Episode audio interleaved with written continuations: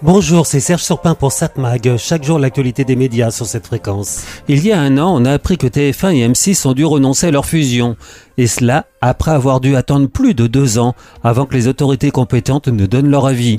Ces mêmes autorités ayant répondu Je schématise, ok, vous pouvez fusionner, mais vous devez vendre le principal. Autrement dit, fusionner pour ne pas fusionner.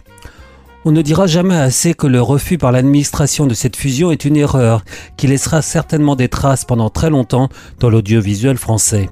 Refuser de comprendre que la télévision, ce n'est pas seulement la TNT, mais ça comprend aussi les plateformes de vidéo à la demande. La différence entre les deux est déjà ténue et ne fera que se réduire. Mais donc, bon, l'union entre TF1 et M6 ne se fera pas. Deux ans de perdu, deux ans où les stratégies des deux entreprises ont dû être mises plus ou moins en pause. À peine après avoir renoncé à la fusion, le groupe Bouygues a décidé de changer le patron de sa filiale. Et c'est donc Rodolphe Balmer, ex numéro 2 de Canal+, qui en a la charge. Je rappelle, pour dire un peu qui est Rodolphe Belmer, qu'il avait recommandé le rachat de Netflix par Canal+, quand l'opportunité s'était présentée et cela a été refusé par le conseil d'administration de la chaîne cryptée. Erreur là encore. Pour une fois d'ailleurs, c'est un pro de la télévision qui dirige TF1. Depuis la privatisation de la chaîne, ses prédécesseurs étaient à la base des gestionnaires, secondés il est vrai par des pros. L'époque la plus florissante pour TF1 était quand la chaîne a été dirigée par Patrick Lelay, secondé par Étienne Moujotte, lui qui était un vrai journaliste.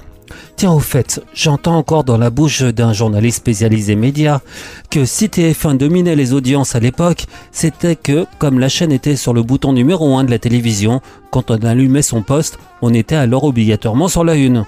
Bah c'est une rumeur, rien de plus faux. D'abord parce que le poste restait sur la dernière chaîne, regardez, les boutons étaient mécaniques, donc c'était pas forcément la une. Par contre, et ça c'est un fait, la Une a été logiquement la première chaîne créée en France, donc les gens avaient des habitudes.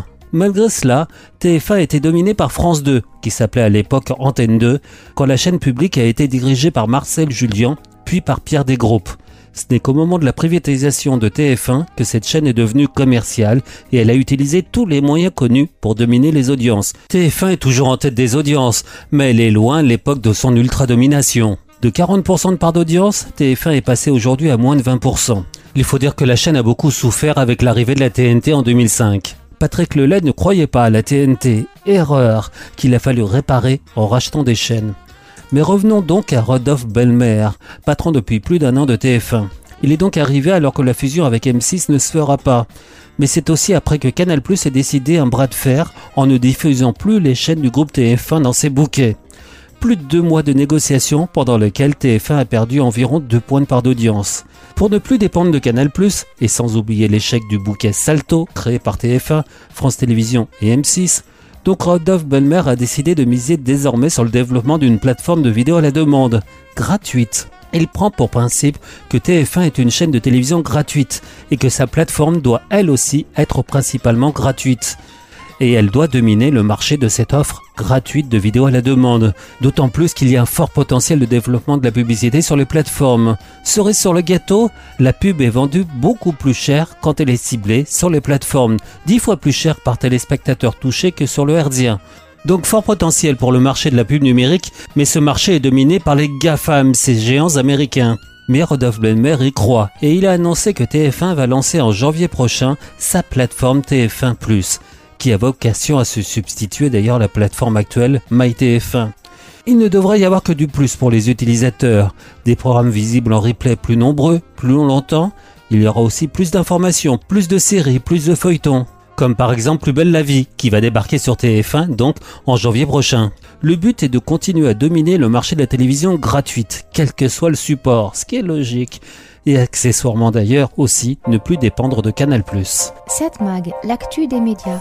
Bon, à voir la télévision ce soir sur la TNT vers 21h sur TF1, une série policière, Master Crimes. Master Crime, pardon, en français, presque dans le texte. Tu seras un homme, c'est le titre de l'épisode.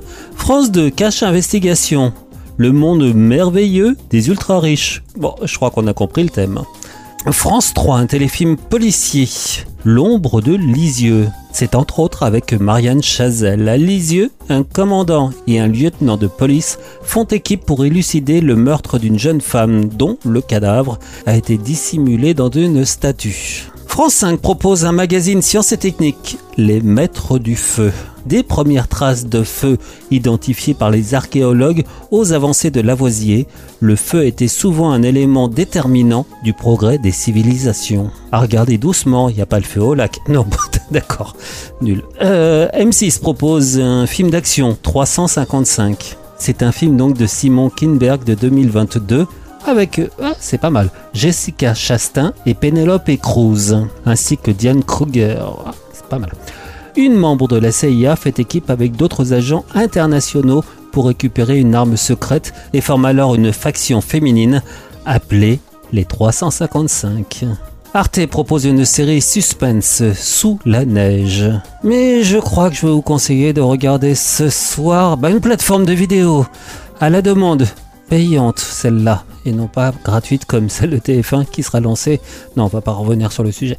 Donc aujourd'hui, dernière saison, derniers épisodes, en tout cas première partie des derniers épisodes de The Crown. C'est sur Netflix, évidemment. Et je vais vous révéler un secret. Un des personnages principaux va mourir dans un accident.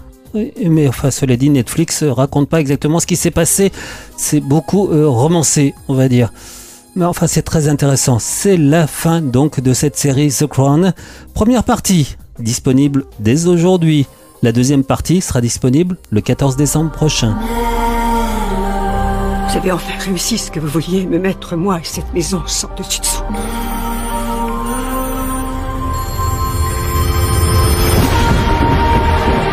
Face à l'émotion suscitée par ce drame, la famille royale reste silencieuse.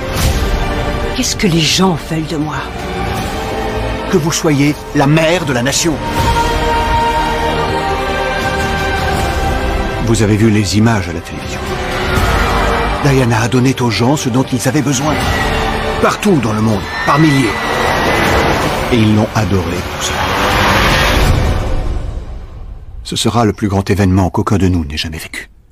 Donc à voir dès aujourd'hui sur Netflix la première partie de la dernière saison de The Crown. 7 Mag, l'actu des médias.